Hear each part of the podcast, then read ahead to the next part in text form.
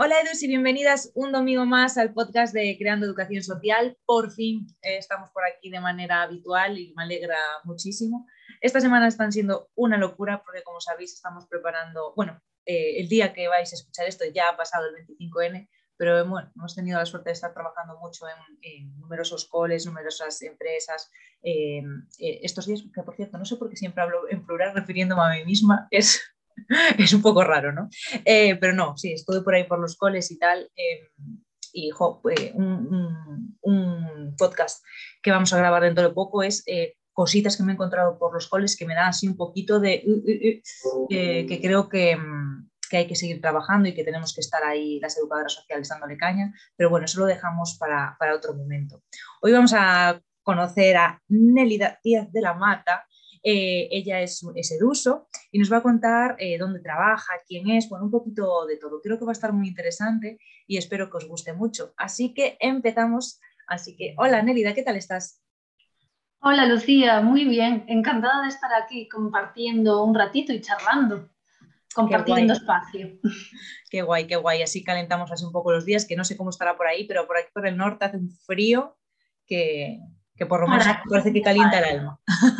Sí, por aquí igual. Además, en la zona en la que yo estoy, hiela precisamente, y ya estamos empezando, o sea que el frío es bastante terrible, la verdad. ¿eh? Pues nada, pues a, escuchar ahí los podcasts para calentarnos. Primero, eh, ¿quién es Nérida Díaz de la Mata? A ver, cuéntanos. Pues a ver, eso según a quien le preguntes te podría decir una cosa. Eso, siempre, eso siempre pasa. Pero bueno, yo voy a tratar de presentarme un poco así, pues lo que más pueda interesar sobre todo a la gente que nos escuche en el ámbito de la educación social, ¿vale? Yo estudié el grado en educación social, o sea, soy educadora social, eh, además soy animadora sociocultural y experta en violencia de género. Y además, bueno, tengo un máster en antropología, pero en lo que más ahonda en mi trabajo es la relación entre animación sociocultural, educación social y prevención de violencia de género, ¿vale?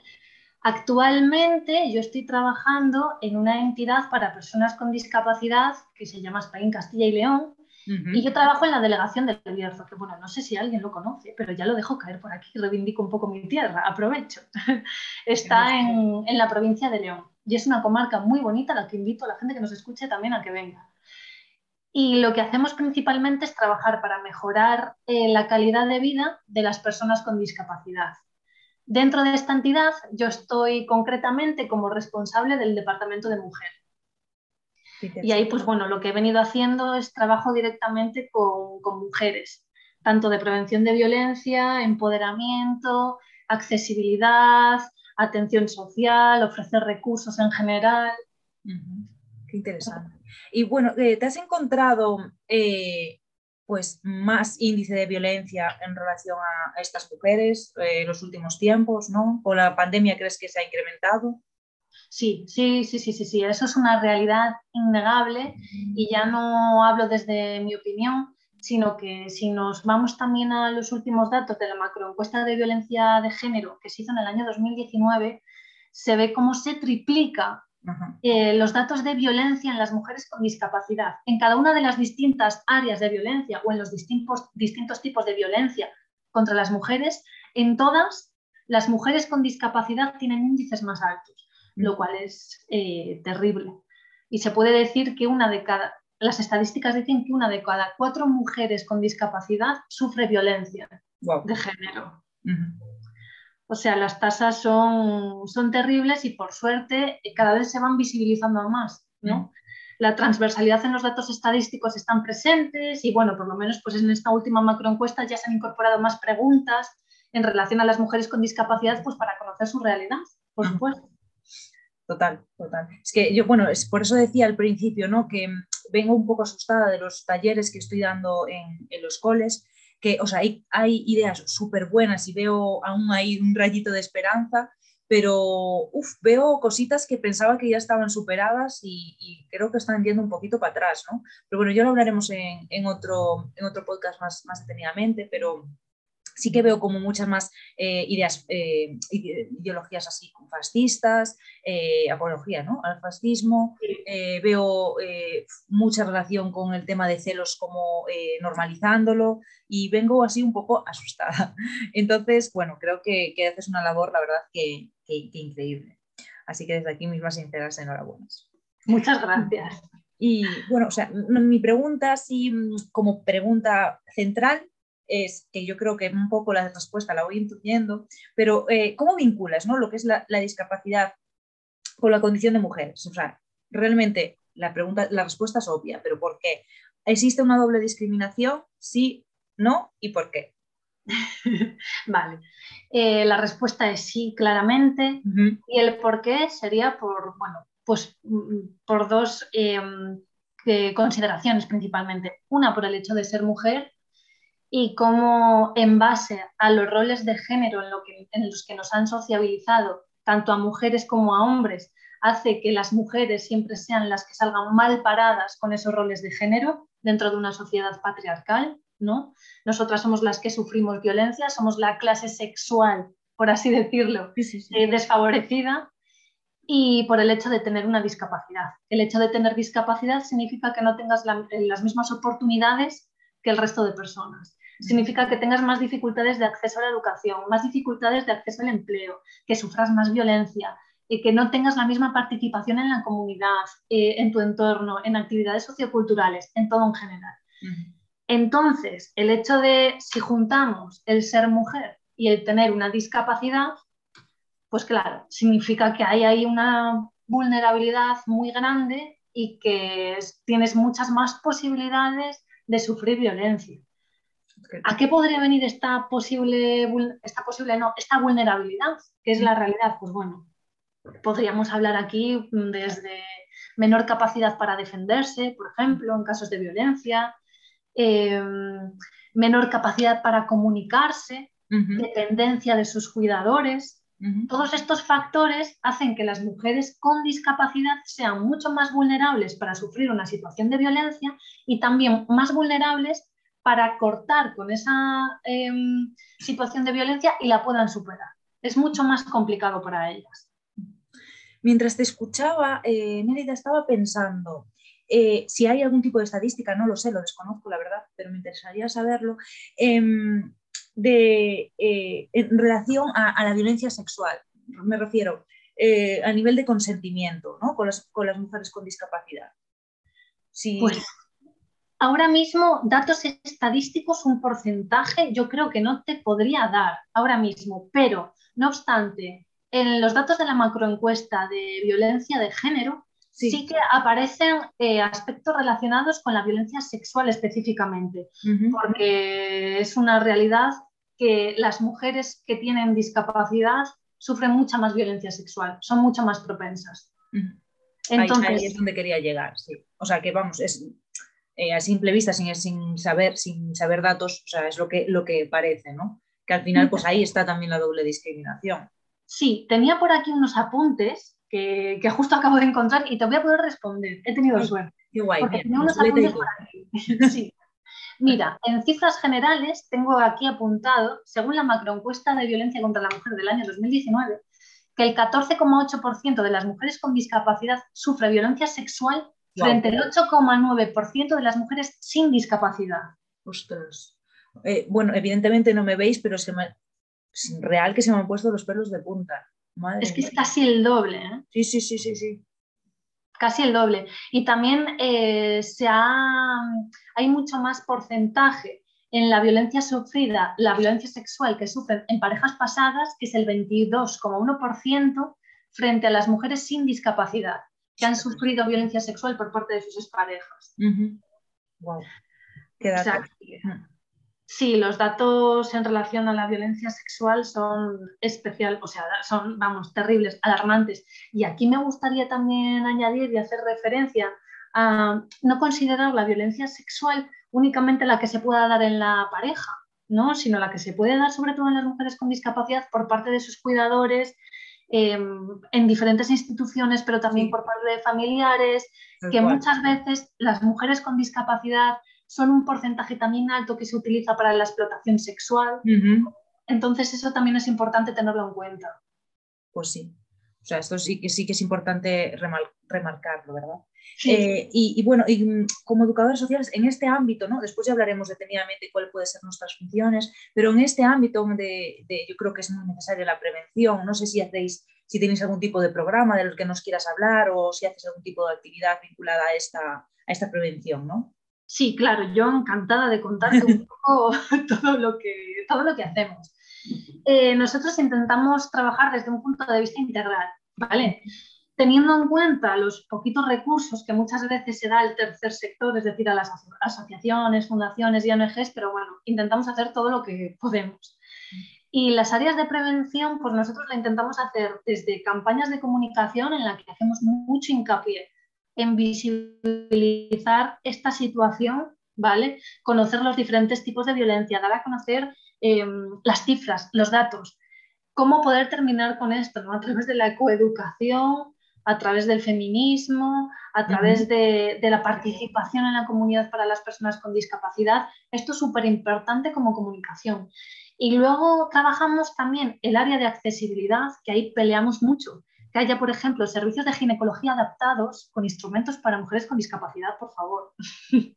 es que es algo tan básico y que muchas veces dejamos pasar por alto. Que... Lo dejamos aquí en fosforito, por favor, en negrita. Sí, lo remarcamos. Lo remarcamos bien. claro. Entonces, en temas de accesibilidad, especialmente para las mujeres, es súper importante ese tema. Eh, luego, en cuanto a violencia de género, súper importante también eh, prevención para la población y la sociedad en general, pero también específicamente para ellas. Es como abordarlo desde los dos, desde los dos puntos de vista. Porque para las sociedades es súper importante visibilizar y dar a conocer cómo, cuál es esta realidad, pero también con ellas es importante darle herramientas. ¿no? Em, yo creo que es fundamental que las mujeres sepamos detectar la violencia. Y para poder, para poder detectar la violencia necesitamos, que necesitamos recursos, herramientas y que sepamos exactamente qué es violencia. Porque todavía muchas veces creemos, ay, no, esto es tan sutil, esto no es violencia. Creemos que la violencia es cuando nos pegan, ¿no? Lo que está en la punta del iceberg, la violencia más visible. Pero hay otros muchos tipos de violencia que no son tan visibles y que también son violencia. Entonces, este tipo de herramientas es muy importante facilitárselas a ellas. Total. Sí, lo, bueno, lo hablaba eh, esta mañana ¿no? en, un taller eh, con chicos y chicas de, tercero de la ESO que, bueno, o sea, tienen normalizado un montón de conductas eh, súper tóxicas ¿no? en una relación. claro, ¿qué pasa? pues programas ¿no? como la Isla de las Tentaciones y estas todas cosas en las que dicen, claro, es que es normal tener celos, porque claro, si fulanito se lía con menganita, claro, es que ves cómo tenía que tener celos, porque al final iba a pasar. Entonces, eh, pues eso, o sea, eh, hay muchísimas cosas normalizadas que hay que eh, seguir trabajando y seguir deconstruyendo, ¿no? Completamente. Ahí tenemos un papel fundamental las educadoras sociales, desde luego. Sí, sin duda alguna. Y es que justamente eso que tú comentas en relación, por ejemplo, a los jóvenes, con los celos, con el tema de dar las claves de tus redes sociales, ¿no? y creer que si no tengo nada que ocultar, pues no me importa, claro. Dar las claves de las redes sociales puede ser el preludio de las ciberviolencias de género, por ejemplo, también. Sí, sí, sí, Llevándolo al caso de las mujeres con discapacidad, pues muchas veces podrían llegar a darse la situación de que una violencia más sutil es que le controlen su cuenta bancaria, por ejemplo. Ya. Eso es violencia económica y es una violencia contra las mujeres. Entonces, bueno, todo este tipo de información es muy importante dárselo con todos los tipos de violencia. Claro, muchas veces te encuentras con situaciones en las que te dicen, claro, se quedan con los ojos abiertos como diciendo que, esto igual me está pasando a mí. Y, no me atrevo a decirlo aquí, ¿no? A decirlo a Leida. Se necesitan más espacio, ¿no? Para que cuenten realmente cuál es su situación. Pero que lo identifiquen es fundamental. Y luego, por supuesto, una vez que la tienen identificada, eh, tener nuestro papel como educadoras sociales, como acompañándolas constantemente, respetando sus espacios, sabiendo cuidar perfectamente los silencios para cuando se quieran comunicar y estar ahí con ellas. Tarea dura, pero sí, ahí tenemos que seguir trabajando. Y ahora que estabas, eh, sí, perdón, cuéntame. Nada, nada. Bueno, yo a mayores me gustaría añadir aquí que también aparte del el trabajo en violencia de género eh, y accesibilidad y comunicación, es súper importante otras dos áreas, que es que no, necesito decirlas también. Por un lado es el tema del empleo, la inserción sociolaboral, el ofrecer herramientas prelaborales, trabajar con empresas, con la administración de forma coordinada con todos los agentes para que se puedan hacer contrataciones, las empresas sean cada vez más accesibles y que estas mujeres puedan ser autónomas y tengan una vida independiente a través del empleo. Es fundamental. Tal cual. Eso, ofrecer habilidades prelaborales, habilidades sociales para el empleo, cómo superar una entrevista de trabajo, todo esto es fundamental que también es nuestro papel, ¿no? Todo ese tipo de, como orientadoras. Sí. Luego también, por supuesto, talleres, es, talleres en general eh, socioculturales y fundamental crear una red y un espacio en el que las mujeres puedan compartir. Es decir, únicamente crear un espacio en el que ellas se puedan sentar, puedan decir quiénes son y puedan tejer redes con otras mujeres. Un espacio seguro, vamos. Eso es. se trata de un espacio sanador. Es un espacio al final terapéutico, ¿no? En el que tú dices, ostras, que lo que yo creía que me estaba pasando a mí sola, le está pasando al resto también. Mm. Entonces, eso también es súper importante. Mm. Pues sí, pues sí, pues sí. Ahora, yo me quedé pensando, Nerida, em, te estaba escuchando, eh, por supuesto, pero me quedé pensando en el tema de, lo que decías de, la cuenta bancaria y tal. Y yo, o sea, mm, pienso mucho, mucho, mucho en esto. De hecho, el, mi trabajo fin de grado lo hice sobre eh, discapacidad y, mujeres, ¿no? O sea, esta doble discriminación que, sufren. Y eh, me pone muy nerviosa que la gente infantilice a las personas con discapacidad. O sea, es algo que bueno, y, por ejemplo a las personas eh, mayores, ¿no? A las, personas ancianas. Es algo que me, eh, que me rechirría muchísimo. Entonces, em, ¿tú qué nos dices? O sea, ¿por qué se hace esto? ¿Cómo evitarlo? Eh, tips, algo, algo para que la gente deje de hacer esto, por favor. Hay muchísimo trabajo que hacer. ahora mismo ya lo estamos haciendo hablar de esto ya significa pues, que va a haber gente que nos escuche y que tenga estas herramientas también, ¿no? Entonces, vamos en camino, algo ya estamos haciendo. Yo creo que esta infantilización se da por dos cuestiones. Em, primero, porque se tiene una tendencia a la sobreprotección de las personas con discapacidad y a la infravaloración de sus propias vidas. Y esto yo lo enmarco siempre dentro de uno de los mitos que en, los que se, se, encuentran las personas con discapacidad y concretamente las mujeres, que bueno, hay algunos mitos más complejos, pero este sí que lo quiero aclarar porque creo que se relaciona mucho con, con la infantilización, y es el mito de la indefensión. Es el mito, el prejuicio y el estereotipo de creer que las personas con discapacidad no pueden vivir en primera persona, es decir, que siempre tienen que tener cuidadores y siempre tiene que haber terceras personas que le hagan sus cosas.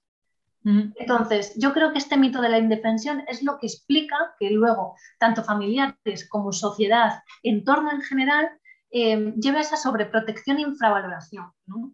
De, pues, es completamente dependiente, no se vale por sí mismo o por sí misma y pues yo tengo que hacer todo lo que pueda por él y le tengo que hacer las cosas. Y aquí es súper importante para terminar con este mito de la indefensión y la infantilización de las personas con discapacidad, reivindicar la figura de la asistencia personal.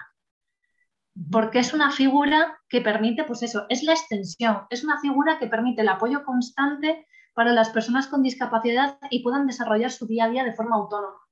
Yo creo que esta figura sería una de las herramientas clave que se deben desarrollar para terminar con, con este aspecto de la infantilización y la sobreprotección, sin duda se debería apostar mucho más por esa figura. Pues sí, pues desde aquí también otra vez subrayamos y ponemos en negrita, así que, que, ahí, que ahí queda, por supuesto. Em, bueno, mucha gente que nos está escuchando seguro, ¿no? Eh, seguro que hay gente que está estudiando educación social o gente que está trabajando pero le gustaría trabajar en este ámbito.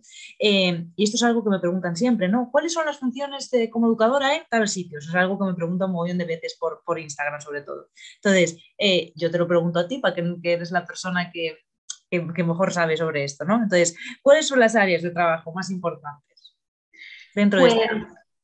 Dentro de este ámbito, yo te podría aclarar sobre todo eh, en el trabajo con mujeres con discapacidad, porque es que luego, claro, dentro del colectivo de personas con discapacidad hay mucho trabajo que hacer, por ejemplo, si trabajas con jóvenes se tiene que trabajar de una manera distinta, si trabajas con mujeres de una forma distinta, con personas mayores y que tienen discapacidad, que eso ya es una causa prácticamente olvidada y en la que también, bueno, daría para otro podcast, el trabajo cambiaría. Claro, em, desde el Departamento de Mujer, que es desde, desde el que soy yo responsable, las áreas más importantes a trabajar, yo te diría que por un lado es el empoderamiento de las mujeres con discapacidad, em, trabajar la autoestima, trabajar el autoconcepto, trabajar las habilidades sociales, trabajar el desarrollo de la resiliencia, eso importantísimo. Luego, crear espacios eh, de actividades socioculturales, sin duda, porque muchas veces las mujeres con discapacidad se sienten muy solas, tienen un sentimiento de soledad aterrador. Entonces, es necesario crear recursos, actividades y opciones en general para que puedan participar de, forma, de, forma, activa en la comunidad y tomen decisiones también. ¿no? A mayor de eso, fundamental también el empleo, ¿no? Vuelvo a hacer hincapié en el empleo, pero es que el empleo, el tener una nómina y el tener tu propia cuenta bancaria es lo que te permite, a fin de cuentas, tu independencia, ¿no? Sobre todo cuando hablamos de que hay muchas posibilidades de estar sufriendo violencia, ¿vale? Entonces eso es eh, fundamental. en el tema del empleo, trabajar habilidades sociales, habilidades prelaborales, orientación laboral, eh, creación y diseño de un currículum, algo tan básico como eso, ¿vale? Todo lo que podamos apoyar a través de la orientación para el empleo es fundamental, sin duda. Y luego, pues bueno, con campañas para visibilizar la violencia de género y la situación real de estas mujeres, sin duda. No sé si nos quieres hablar así de algún taller que tengas que digas, ah, es que es, es eh, vamos, en mi, mi, mi, proyecto estrella, algo que nos quieras así que digas, Buah, pues no me voy sin hablar de esto? Sí, yo es que, bueno, he hecho muchos talleres, porque he hecho muchos talleres con las mujeres que tienen discapacidad, pero hay uno que me lo llevo en el Cora, sin duda alguna, me encanta. Y es un, fue un proyecto que hice especialmente y que llevamos haciendo en 2019 y en 2020. Y es desarrollo del empoderamiento de las mujeres a través de la danza terapia. ¡Qué guay! Es maravilloso, sí. Y tiene unos resultados y un impacto que es muy, es muy potente. Claro, eh, son talleres de danza terapia, por supuesto, tiene que quedar aquí claro y subrayado también, accesibles y adaptados. Claro. Hay mujeres que están en silla de ruedas, ¿no? Pero llamamos danza terapia a todo aquello que te produce efectos terapéuticos a través del movimiento.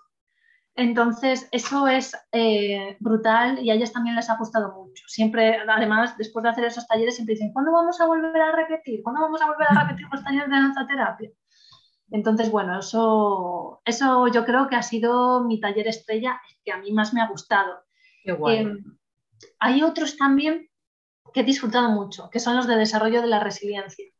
Muchas veces las mujeres con discapacidad no son conscientes de la fortaleza que tienen no son conscientes, porque ellas se tienden a, infravalorarse, ¿no? Y a través de talleres de desarrollo de la resiliencia se dan cuenta de todas las situaciones adversas a las que se han tenido que enfrentar, que han superado y que están aquí. Entonces, ser conscientes de eso también son talleres que a mí me gustan muchísimo desarrollar. Si tuviese que decir algunos, me quedaría con esos dos, con los de danza terapia y desarrollo de la resiliencia, sin duda. Pues nos quedamos también ahí con ellos sin duda. Em, bueno, y para ya terminar, eh, nada, quería que nos recomendaras pues algún libro, alguna peli, alguna serie, algo eh, que, eso, que, digas tú, pues hace referencia a este colectivo, ahonda más, eh, mm, creo que estaría guay que, otras educadoras sociales leyeran sobre esto. Pues mira, a mí un libro que cuando empecé a trabajar me ayudó muchísimo para situarme eh, tomar tierra ¿no? del colectivo con el que estaba empezando a trabajar fue el libro de Mujeres con, con, perdón, Mujeres con Discapacidad sobre la discriminación y opresión interseccional de María Laura Serra. Me ayudó muchísimo ese libro a entender cómo es esta doble discriminación que sufren las mujeres con discapacidad, eh, qué áreas de trabajo se podrían llevar a cabo y entender realmente cuál es, cuál es su situación social. Entonces yo recomendaría ese libro principalmente. Y luego, He visto una serie hace un par de semanas, además, que no habla especialmente de las mujeres con discapacidad, pero que sí habla y refleja bastante bien la violencia de género, y es La Asistenta en Netflix. Estoy, estoy, no la terminé, de hecho hoy eh, hice una, hoy, hoy estamos grabando esto día 23, ¿vale? Aunque se vaya a hacer el domingo, por eso digo hoy. Em, eh, hice un, un, se dice? un post en el que hablé de diferentes series ¿no? para, hablar, para tratar la, la violencia de género. Y me decían, jo, es que no nombraste la asistenta, es que no la terminé porque estas semanas están siendo de locas, entonces no todavía no terminé la, la serie, pero eh, prometo que voy a hacer una publicación expresa de la asistenta porque de momento o sea, me parece brutal, así que no me hagáis spoilers, por favor. Vale, no, no, no, yo solo la recomiendo y ya. vale, Te dejo que la disfrutes. Sí, sí, sí, sí, eso. Mm, muchísimas personas hoy durante el día me han, eh, recomendado eso, que, que, la, que la pusiera. Así que eh, debe ser por algo, debe ser por algo. Sí, la verdad que sí. Genial.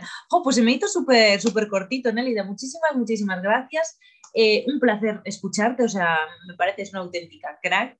Y, nada, eh, espero escucharte más por aquí, que nos cuentes eh, más cosillas, nuevos proyectos, o sea, encantada de, tenerte. Y nada, si alguien tiene alguna duda, que nos lo deje pues en Instagram, que me escribáis al correo, a lo que queráis, y yo le traslado como siempre las preguntas a Nélida y, seguro que está encantada de conocerlo, si no lo acabo ya de meter en este nivel general. Así que... No, no, no, por supuesto que sí, yo encantada, además es que yo creo que se nota, ¿no? O sea, me encanta hablar de mi trabajo, me fascina. O sea que... importante.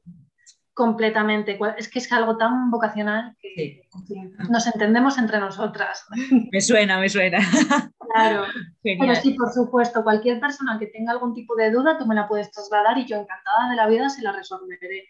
Y, por supuesto, pues darte las eh, enormes y miles de gracias por permitirme estar en este espacio, charlar contigo y hablar un poco pues de esta situación y de este colectivo que, bueno, que también es importante que, hablamos, que hablemos y que visibilicemos la situación.